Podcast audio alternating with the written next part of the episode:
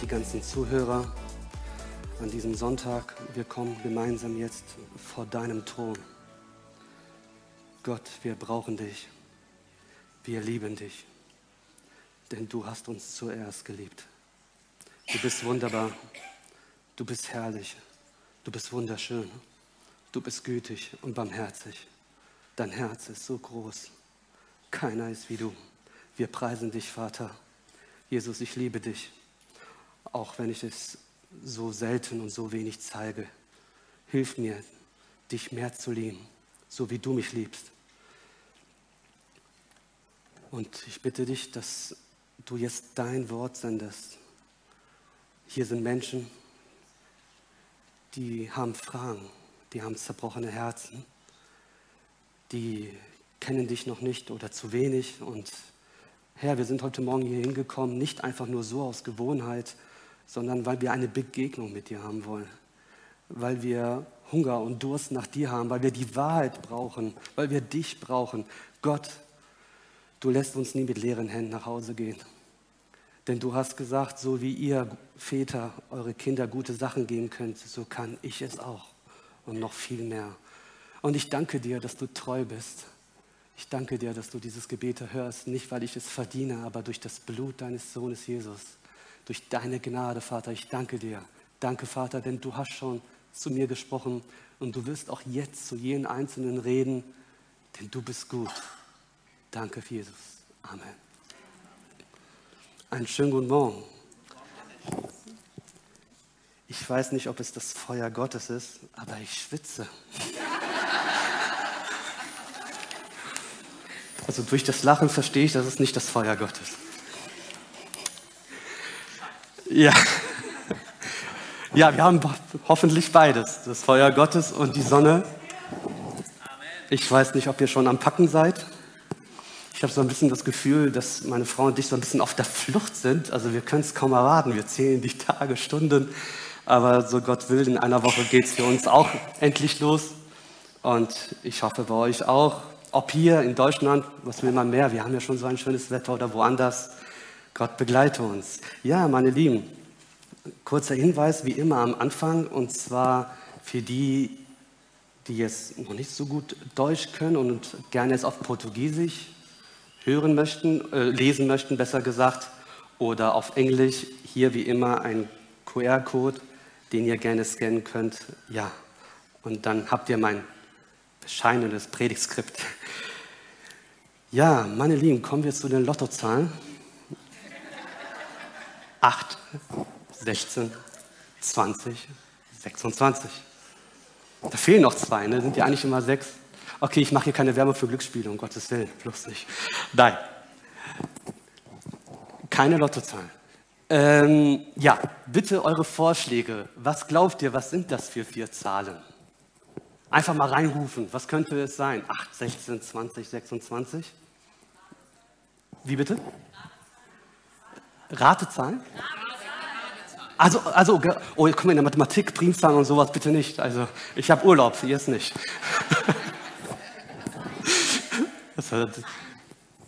Psalmen, jetzt wird es zu geistlich. Ah, gute Ideen, ihr habt gute Ideen, aber keine geraden Zahlen. Also es sind gerade ist richtig, es sind gerade Zahlen. Es, es gibt auch den Psalm. Wie bitte? Oh ja, keine Kommazahlen, keine Bruchzahl, keine. Ja? Also, okay. Jahres? Ach so, okay, auch gut. Ja, tolle Ideen. Aber wir kommen so ein bisschen nah dran. Es hat was mit Jahreszahlen zu tun. Geburtstage. Ja, das ist heiß, heißer. Warm. Nein.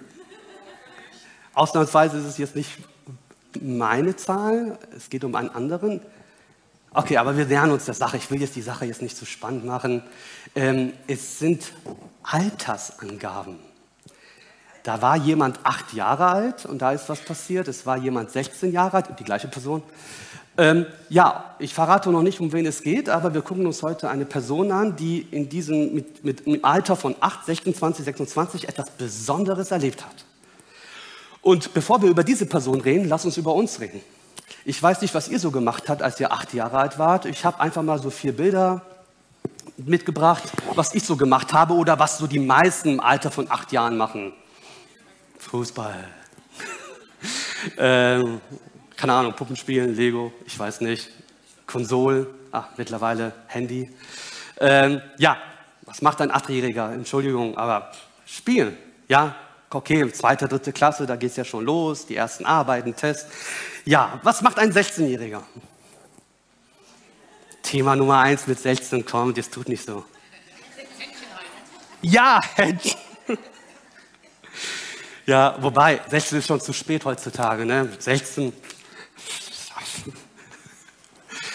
Ja, die erste große Liebe, man verliebt sich oder man ist noch in der Pubertät oder man kommt so langsam raus.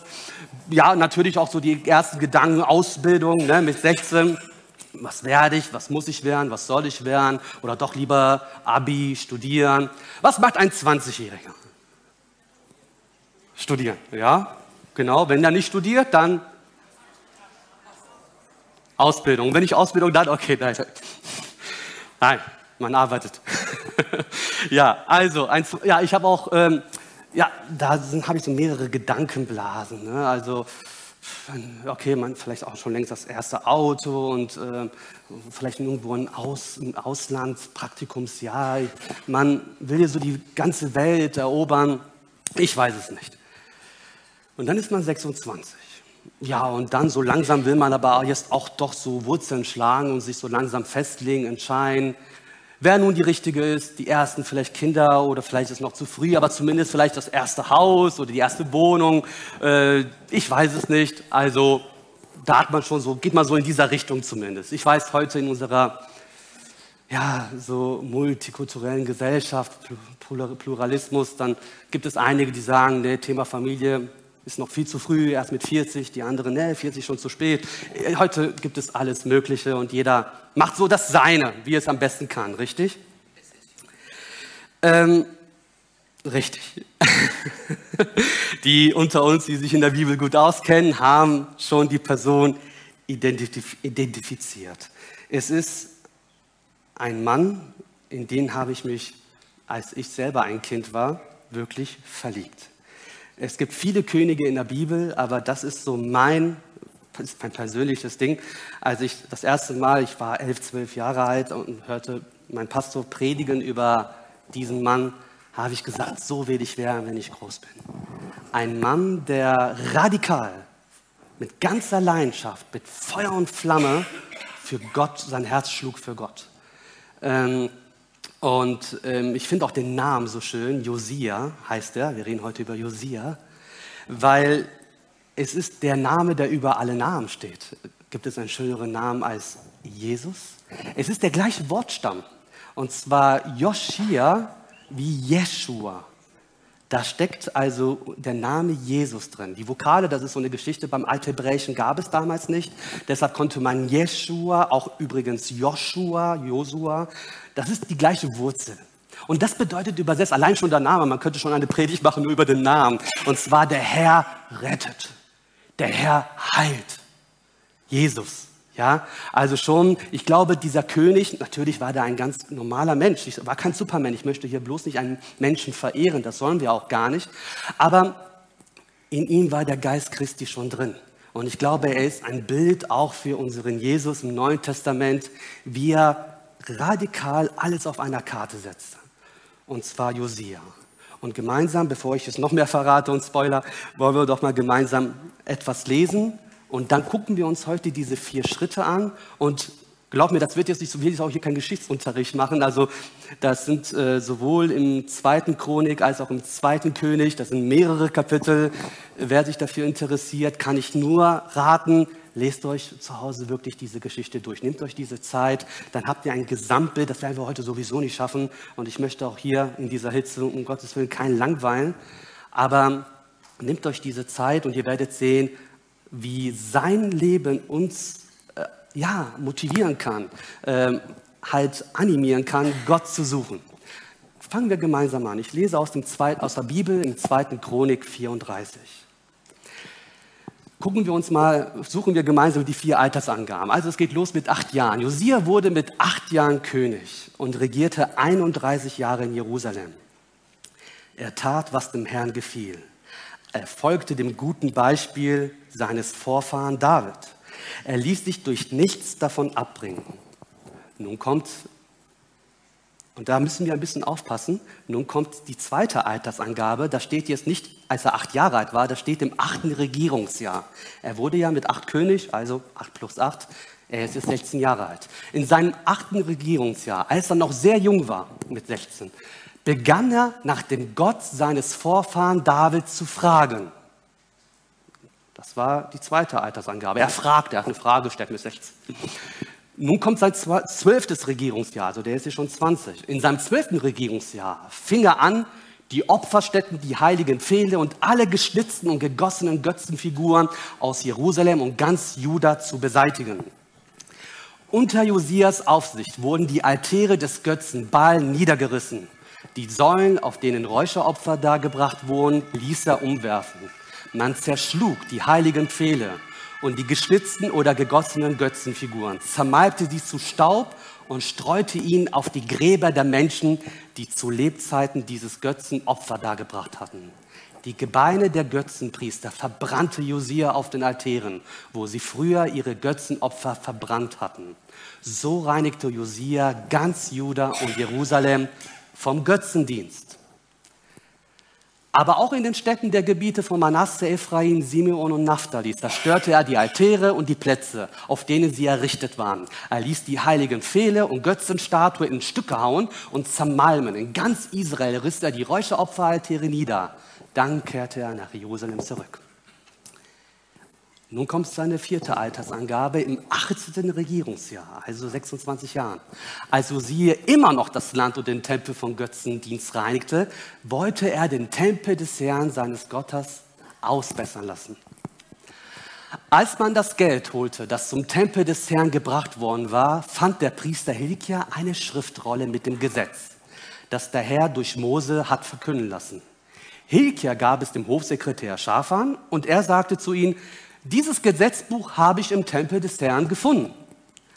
Schafan nahm es mit zum König, er las dem König daraus vor, und als der König das hörte, was im Gesetz stand, zerriss er betroffen sein Gewand. Er zerriss sein Gewand. Was so viel bedeutet, das war damals eine, ein Brauch, das kennen wir heute gar nicht. Also wenn heute jemand ein zerrissenes Herz hat, bitte zerreißt jetzt nicht eure Kleider hier. Aber damals war das ein Bild oder ja, so ein Ritual, dass man damit, damit wollte man verdeutlichen, dass mein Herz, mein Inneres zerbrochen ist. Das, was ich gerade gehört habe, hat mich so getroffen. Was hat er da gehört? Gesetz Mose. Ja, wenn wir jetzt die Bibel aufschlagen und das Gesetz Mose lesen, ich weiß nicht, ob es uns heute innerlich zerreißt, aber ihn anscheinend hat es zerrissen. Und deshalb, ich möchte heute über Zerrissenheit, über sein Herz zerreißen sprechen. Und normalerweise, ich weiß, wir sind in Deutschland, ich habe auch noch nie eine Predigt einem englischen Titel gegeben. Aber weil da so ein Wortspiel ist, habe ich mir so ein bisschen meinen Kopf zerbrochen und gesagt, ey, das passt doch ganz gut und habe meine Predigt heute so genannt. Take a break to break before God. Ja, auf Deutsch, nimm dir eine Pause, um vor Gott zu zerbrechen. Take a break to break. Ja, das Gute im Englischen ist, Break kann mehrere Bedeutungen haben, wie zum Beispiel Pause und Zerbrechen. Und das, weil das, ich finde, das kann ja auch helfen, so eine kleine Eselsbrücke, okay, a break to break. Und auch wenn du vielleicht heute vieles oder alles vergessen solltest, aber nimm das mal mit nach Hause, a break to break. Eine Pause nehmen um mich vor Gott zu zerbrechen. Und ich kann mir vorstellen, und ich hoffe, dass da keiner sitzt und sagt, ja, danke Dennis, mein Herz ist schon zerbrochen und jetzt machst du es noch ganz kaputt. Ähm, oder sagt, hä, also Entschuldigung, ich bin nicht hier hingekommen, um mein Herz zu zerbrechen. Das ist immer so negativ, was soll das Ganze? Und vielleicht, wenn wir über Zerbrechen nachdenken, da kommen so Bilder im Kopf, wie zum Beispiel, ähm, zerbrochene Ketten, zerbrochenes Glas, zerbrochene Holz. Also das sind alles so Bilder, zerbrochenes Geschirr. Das sind ja so Bilder. Also, ich weiß nicht, also das, damit verbinden wir ja nicht gerade etwas Schönes. Ja, äh, wenn etwas, aber heute möchte ich gerne dir sagen, Zerbrechen kann auch eine Gelegenheit sein für etwas Neues. Sieh das nicht so negativ. Es gibt natürlich eine negative Seite. Darüber möchte ich jetzt nicht sprechen. Ich möchte nicht über Traurigkeit, Regression, Depression und solche erst negative. Aber glaub mir, Zerbrechen kann was ganz, ganz Positives sein. Und da möchte ich, jetzt muss ich mich wieder bei meiner Frau entschuldigen, da möchte ich etwas Persönliches erzählen. Und zwar wisst ihr, ich hänge sehr an meine Sachen. Ich bin jetzt kein Messi oder so. Ähm, aber da gibt es doch die ein oder andere Sache, ich kann mich einfach nicht davon trennen. Wie zum Beispiel meine Hosen. Und äh, warum tue ich das eigentlich? Okay, äh, und äh, da, ich erinnere mich, da war so eine Jeans und wisst ihr, wenn man jahrelang immer so die gleiche Jeans hat, man baut eine gewisse Beziehung auch zu seiner Anziehsache. Ja, bitte nicht lachen, das ist nicht ernst. Ja, also das, das, und irgendwie sag mal, das ist meine Lieblingsjeans, so, die ist einfach gemütlich und die steht so gut, die passt so, die ist auch noch so cool und hier so eine Nase, so ein bisschen jugendhaft ist hier. Und, äh, und äh, dann hab, wollte ich mich davon nicht trennen. Aber dann irgendwann mal, und dann sind ja auch ein paar Stellen, die sind auch etwas ein bisschen peinlich, da sollten nicht gerade so Risse entstehen, ja. Und meine Frau hat sehr gute Augen. Und die sah vom Weiten irgendwo, ich weiß nicht, was sie da gesehen hat, da war ein kleiner, aber wirklich ein kleiner Miniriss. Und ich dachte so, ey, komm, das sieht doch keiner. Die sind doch sowieso Risse und so, da fällt doch der, dieses kleine. Meine Frau sagt, nein, und dann, dann kam dieser Tag. Die nahm die Jeans vor meinen Augen und sagte, Schatz, du musst jetzt, das, das geht nicht mehr. Ey, du, du bist Lehrer an einer Schule, die Schüler sehen das und lachen dich aus. So, ist mir egal, was die Schüler sagen, das ist meine Hose. Und meine Frau sagt, das ist ein Driss, ich sehe da keinen. Und meine Frau, oh, oh. Ich so, lass das. Und ich so, oh, yeah, oh jetzt, ist, jetzt ist ganz kaputt. Die hat weiter zerrissen. Wie konnte sie? Da, da, das zerriss mein Herz mit. Und danach, da war es vorbei. Also sie musste es mir beweisen, dass ich mich davor trennen musste. Die zerriss einfach meine Jeans. Ich liebe sie trotzdem. Ähm, habe ich auch vergeben, verziehen, alles, ja. Ähm, also, ich habe die Geschichte erzählt, abgesehen jetzt davon, dass es ein bisschen zum Schmunzeln ist, aber manchmal müssen wir uns von Sachen trennen. Manchmal, manchmal muss etwas zerreißen, damit wir auch etwas, damit wir Platz schaffen für Neues. Und das hat auch Josia in seinem Leben verstanden. Und jetzt vielleicht auch Spaß beiseite. Mein Gebet ist auch während der Predigt, frag doch dem Herrn im Gebet für dich selber, Gott, wie diese etwas, vielleicht zwei etwas traurigen Bilder, vielleicht gibt es etwas, wo Gott dich heute zerreißen möchte. Und ich kann dir versprechen, es gibt nichts Schöneres, als von Gott zerbrochen zu werden. Weil das schafft Heilung. Vor Gott zu zerbrechen, sich klein zu machen und zu sagen, Gott, so wie Josia, ich habe dein Wort gehört und es tut weh, aber ich lasse es zu. Ich verschließe mich nicht, Gott. Gott zerbreche mich. Mach mich klein, öffne mir die Augen, zeig mir, wo in meinem Leben noch vielleicht solche Jeans sind oder irgendwelche alte Sachen, die ich mal ausmisten sollte. Etwas, was dein Herz zerreißt. Zeig mir, was in mir nicht stimmt. Weil, glaub mir, meine Lieben, da gibt es Sachen, wo Gott heute, wie er es bei mir getan hat und noch weiterhin tun muss. Sachen, wo Gott seinen Finger hinlegt, damit du heil wirst. Nicht um dich kaputt zu machen. Sieh nicht Gott als Feind oder als Gegner, böse, ich weiß nicht, ach, jetzt möchte er mit seinem Zeigefinger. Nein, er macht es, weil er dich liebt. Weil er dich liebt.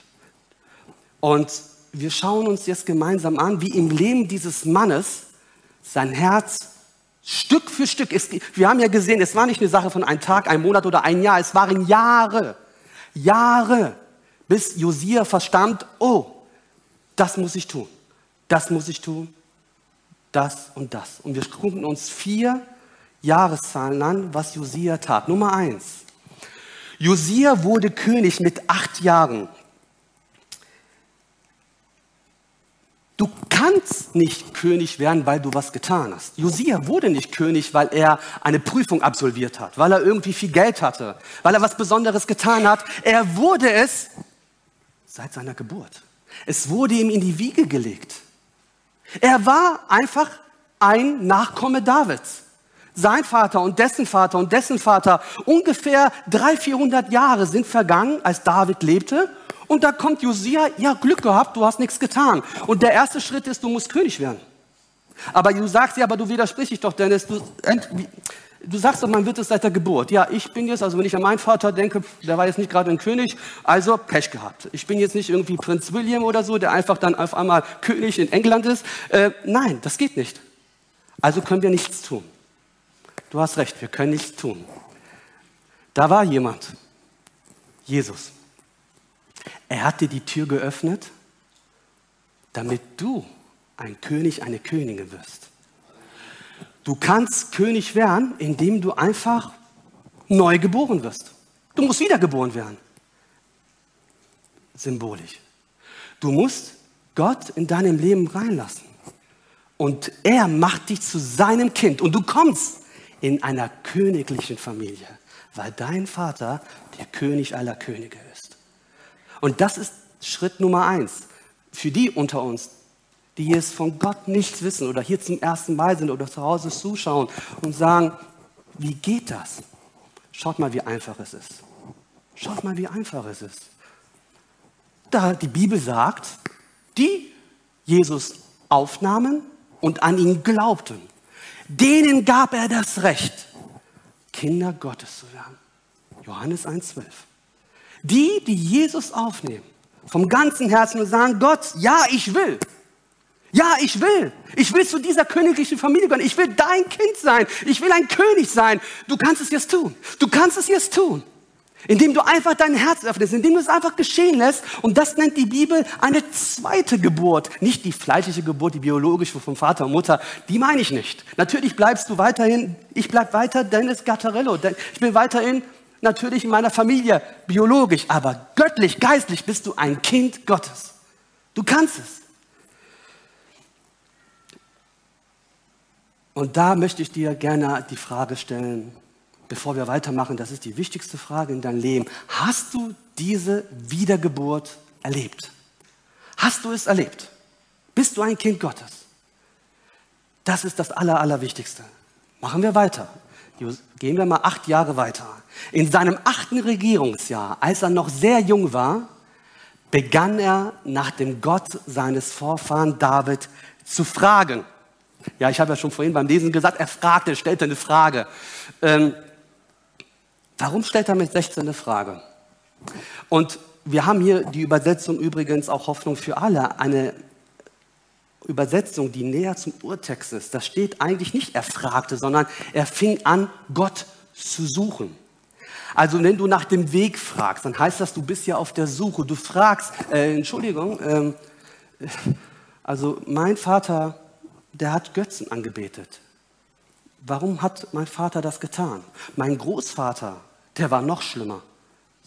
Wenn wir die Geschichte lesen, der Vater von Josia, Ammon, der regierte nur zwei Jahre, der hieß Ammon, er war ein richtiger Götzendiener. Da war nichts mit Gott Israels, der Gott der Väter von David, nein. Und sein Großvater, der über 55 Jahre regierte, und zwar Manasse, der Trieb ist ganz schlimm, aber so richtig schlimm. Der war, da waren alle möglichen Statuen. Der Tempel Gottes war total zerstört. Da waren andere Tempel, da waren andere Götter. Da waren sehr okkulte Praktiken, wirklich Hexerei, Zauberei, Wahrsagerei. Das ging so weit und so ja, fürchterlich, schrecklich, dass ich mir das gar nicht vorstellen kann, dass er ein sehr satanischer Kult und Brauch betrieb, dass er seinen eigenen Sohn für seine Götter verbrannte. Die Bibel spricht von Tempelprostituierten. Die Bibel spricht von sexuellen Praktiken und Ausschweifungen, von Anbetung von Sonne, Mond und Sterne. Alles Mögliche. Und dann im heiligen Land Israel. Das tat der Vater, das tat der Großvater. Und Josia stellt jetzt eine Frage mit 16 Jahren. Mit 16 Jahren sagt er, stopp! Stopp! Ey, Moment, ich verstehe da was nicht. Und da gibt es bestimmt der eine oder andere, der sagt, Josia, du bist noch 16. Komm, ruhig, ruhig. Hat alles seine Richtigkeit? Nein, er hinterfragt. Er sagt, warum? Woher komme ich eigentlich? Ist das richtig, was wir tun? Das Erste, was wir tun müssen, meine Lieben, wir müssen anfangen, mal Sachen zu hinterfragen und nicht einfach runterschlucken, weil wir, das wurde immer so gemacht, das ist alles richtig. Es steht irgendwo in der Bibel, keine Ahnung wo, aber steht da schon drin. Und es ist alles okay. Bloß keine, kein Stress, kein Stress. Das ist falsch. Das ist falsch. Gott liebt es, wenn du ihn ernst nimmst. Gott liebt es, wenn du fragst. Nicht, weil wir jetzt Kritiker sind und immer alle, ja, das ist falsch. Das ist. Es geht nicht darum, es geht darum, wir wollen ernste Sachen mit Gott machen. Ich will wissen, an wen ich glaube. Ich will wissen, wer Gott ist. Ich will es selber erleben. Schön, dass du es erlebt hast. Schön, dass du es erlebt hast. Schön, dass der, ich habe gehört, dass dort und da und im Internet und da war noch was und in Amerika, alles schön. Aber ich brauche Gott. Ich will ihn kennenlernen. Ich will nah an die Quelle gehen. Ich, Dennis, ich brauche Gott. Ich will nicht nur hören, ich will sehen. Ich will nicht nur irgendwie mal was irgendwie vom Weiten riechen und vom Weiten es beobachten. Ich will es anfassen. Ich will es anfassen. Ich brauche Gott. Johannes schreibt in seinem ersten Brief, was unsere Augen gesehen haben, was unsere Ohren gehört haben, was unsere Hände angefasst haben. Davon berichten wir. Das habe ich erlebt. Gott lebt. Er lebt. Ich habe ihn kennengelernt. Ich habe ihn gesucht. Und ich habe ihn gefunden, weil ich ihn von ganzem Herzen gesucht habe. Weil Gott sagt, du wirst mich finden, wenn du mich von ganzem Herzen suchen willst. Weil jeder, der sucht, der wird finden. Wer anklopft, der wird aufgetan. Wer fragt, dem wird gegeben. Gott hat es versprochen. Wenn ihr böse Väter gute Gaben eure Kinder geben könnt, wie viel mehr kann ich euch meinen Geist geben? Sagt Jesus. Hinterfrage, suche verzweifelt. Und Gott wird sich finden lassen von zerbrochenen Herzen. Gott liebt es, wenn du ihn suchst. Du ehrst ihn. Du nimmst ihn ernst. Du stellst ihn auf die Probe. Du sagst, Gott, ich habe es gelesen. Nun machen wir es. Nun machen wir es. Es muss funktionieren. Es steht doch da. Und du hinterfragst und fragst. Und höre nicht auf zu fragen. Suche weiter. Suche weiter. Gib nicht auf. Gib nicht auf. ein etwas härteres Wort von Paulus. Und zwar, Paulus, er ermahnt eine Gemeinde in Korinth vor 2000 Jahren. Und er schreibt dieser Gemeinde, liebe Brüder und Schwestern, ich konnte zu euch nicht wie zu Menschen reden, die sich vom Geist Gottes leiten lassen und dem Glauben erwachsen sind. Ihr wart noch wie kleine Kinder, die ihren eigenen Wünschen folgen. Darum habe ich euch nur Milch und keine feste Nahrung gegeben denn ihr hättet gar nicht sie vertragen. Selbst jetzt vertragt ihr diese Nahrung noch nicht. Also Paulus macht hier eine Unterscheidung. Du sagst, Dennis, ich bin, ich bin Christ. Aber zu wem zählst du dich? Zählst du dich zu jemandem, der sagt, ich bin bereit für feste Nahrung.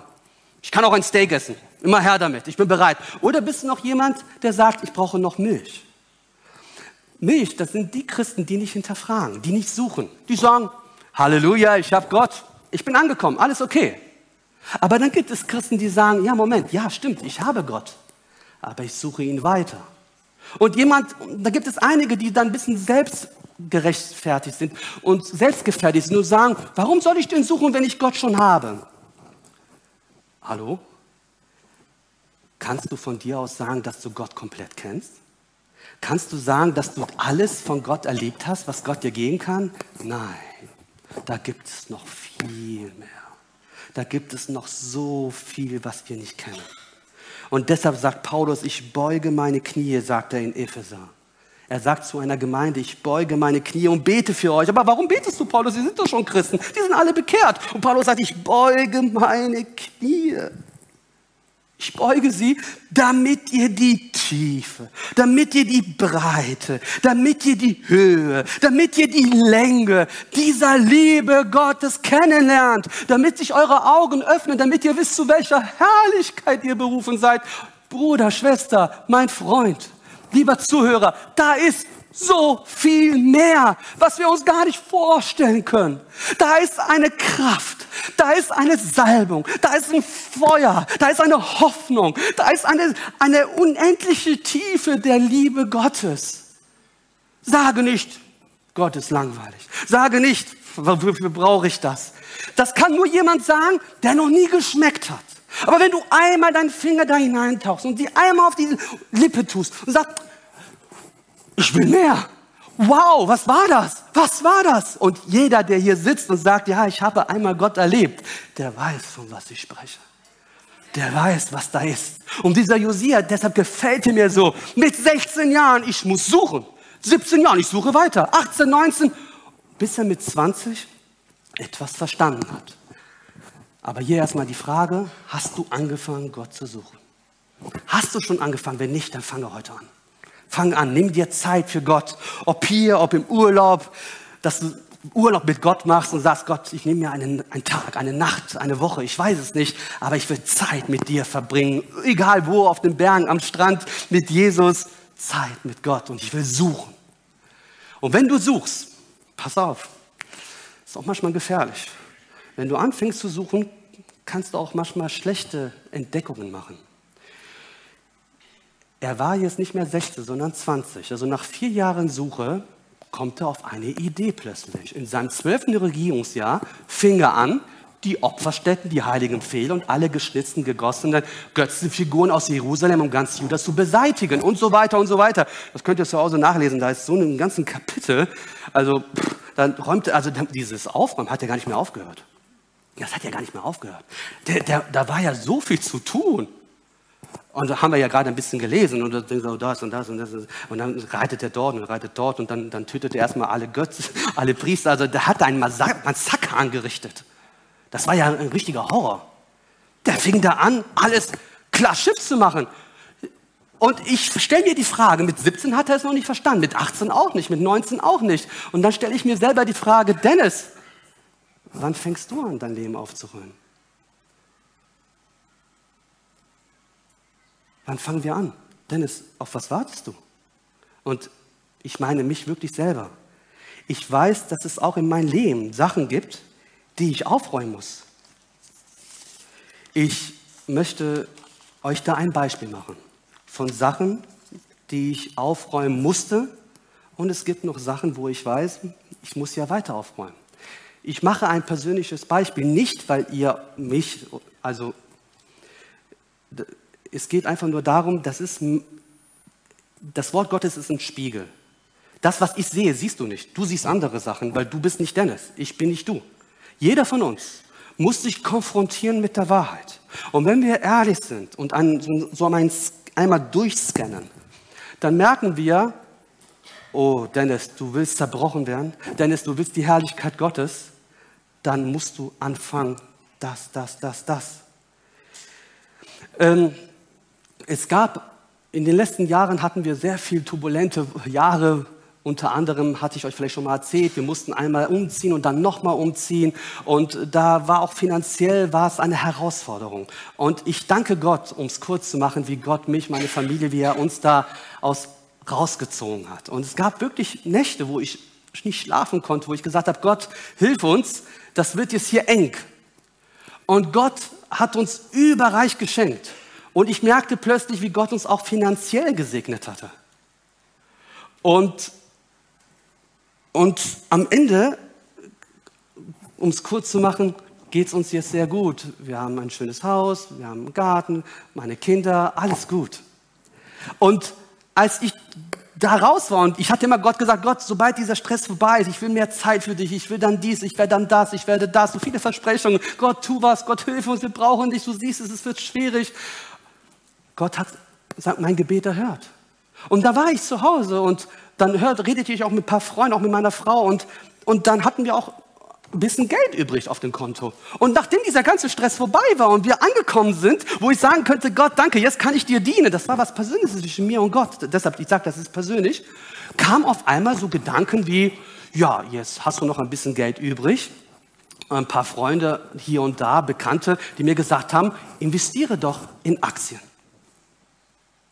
Und bitte nicht falsch verstehen. Ich rede nicht, also das ist nicht da, wo ich hinaus will. Ich sage jetzt nicht, dass Aktie Sünde ist oder sowas. Ne? Es ist was Persönliches.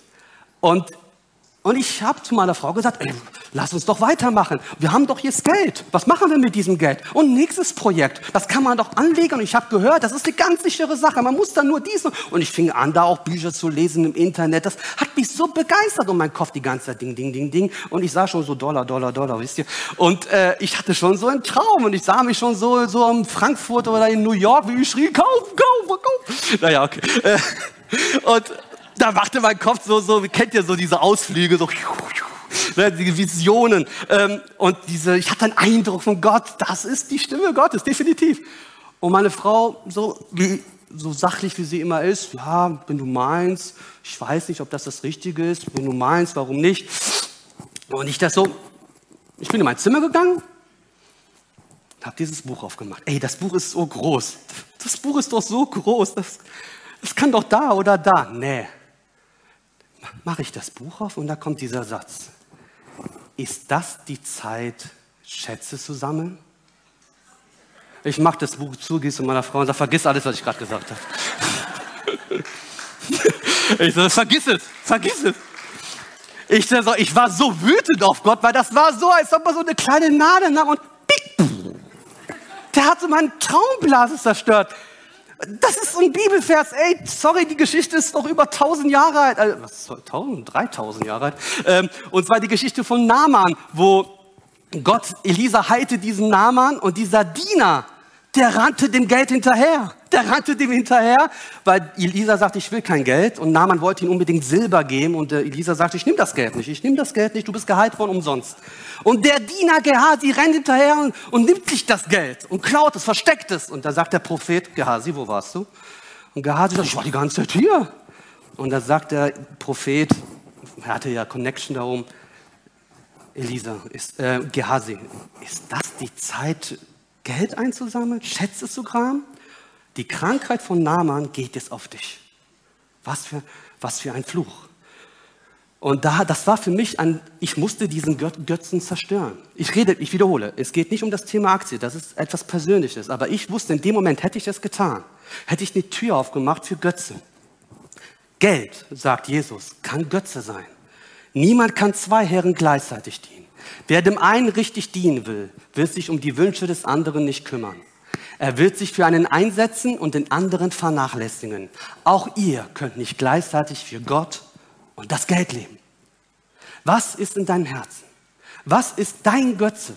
Welche Götzen, das ist hier meine dritte Frage, welche Götzen musst du noch beseitigen? Und letzter Schritt, und dann sind wir für heute fertig, es vergehen sechs Jahre. Der ist nicht mehr 20, der ist jetzt 26. Und Josia, als der König das Wort Gottes hörte, was im Gesetz stand, zerriss er betroffen sein Gewand.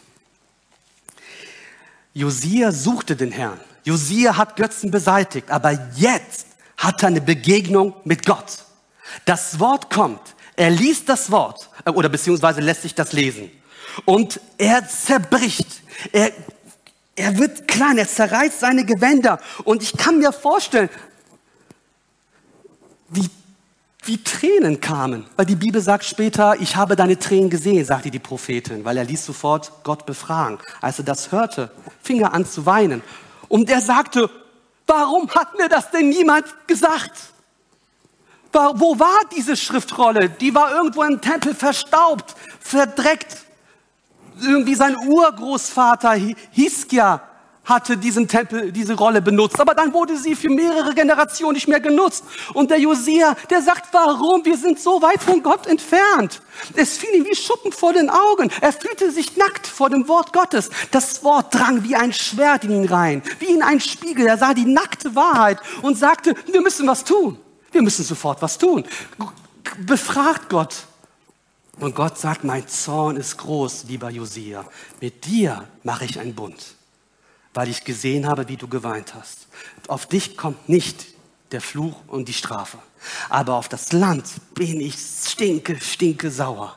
Dein Vater, dein Großvater haben es richtig schlimm getrieben und mich verlassen und meine Gebote vernachlässigt. Und deshalb werde ich Gott, werde ich Israel vernachlässigen und es den Feind geben. Und obwohl er so eine Drohung bekam, schaut mal. Und deshalb schaut euch mal lesen wir mal gemeinsam, was Josia tat. Er hörte etwas von, einer, von dem größten Fest, den es gab, das Passafest. Das Passafest hat es seit der Zeit des Propheten Samuel, das sind 400 Jahre, in Israel nicht mehr so stattgefunden. Keine der Könige in Israel hatte es so gefeiert wie Josias. Er hat alles wieder, was in der Bibel steht, eingerichtet. Er hat alles sauber gemacht, um das Passafest, was ein Bild ist für Jesus, wieder neu eingerichtet. Schaut, was da noch steht. Und zwar, er tat, was recht war in den Augen des Herrn. Er wandelte in allen Wegen Davids und wich nicht ab, weder zur Rechten noch zur Linken. Weder vor noch nach Josia hatte sich ein König dem Herrn so zugewandt wie er. Keiner war so wie er darauf bedacht, vom ganzen Herzen, mit ganzer Hingabe, mit all seiner Kraft nach dem Gesetz von Mose zu leben. Auch wenn dieser Zorn Gottes kam und die Strafe kam, weil sein Sohn hat wieder Götzendienst betrieben. Und deshalb, das frage ich mich, wie krass ist das? Wie krass ist das? Sein Vater Götzendiener. Sein Sohn, Götzendiener. Er nicht. Er nicht. Und deshalb haben wir, meine Lieben, liebe Zuhörer, keine Ausrede. Du kannst nicht sagen, ja, aber der, aber meine Familie, aber meine Eltern, aber meine Frau und so weiter und so fort. Josia sagte, ich gucke auf keinen. Ich gucke nicht auf Generation vor, ich gucke nicht auf Generation danach. Ich will Gott. Und er trifft eine Entscheidung. Und du kannst diese Entscheidung auch treffen. Du kannst vor, vor Gott dich heute zerbrechen lassen durch den Geist Gottes. Während das Lobpreisteam schon mal nach vorne kommt, möchte ich euch gerne zum Abschluss, vielleicht gibt es jemand, ich bin jetzt auch am Ende der Predigt, vielleicht gibt es jemand, der hier sitzt und sagt, aber warum dieses Zerbrechen? Ich habe darauf drei Antworten. Und zwar, was bringt es, vor Gott zu zerbrechen? Nummer eins, das bringt was. Das bringt was. In dem Moment, wo du es zerbrichst, bekennst du deine Schuld und Grenzen. Wenn du zerbrichst, sagst du, ich kann nicht mehr. Und das ist gut, dass du es erkennst. Nummer zwei, in dem Moment, wo du zerbrichst, bekennst du was anderes. Ich kann nicht, aber Gott, du kannst. Ich bin zerbrochen, ich bin am Ende, ich brauche dich. Richtig. Und jetzt kann Gott anfangen. Versteht ihr, jetzt kann Gott in dein Leben anfangen. Gott sagt, jetzt sieh meine Macht. Jetzt sieh meine Güte. Du erkennst deine Schuld, ich vergebe dir.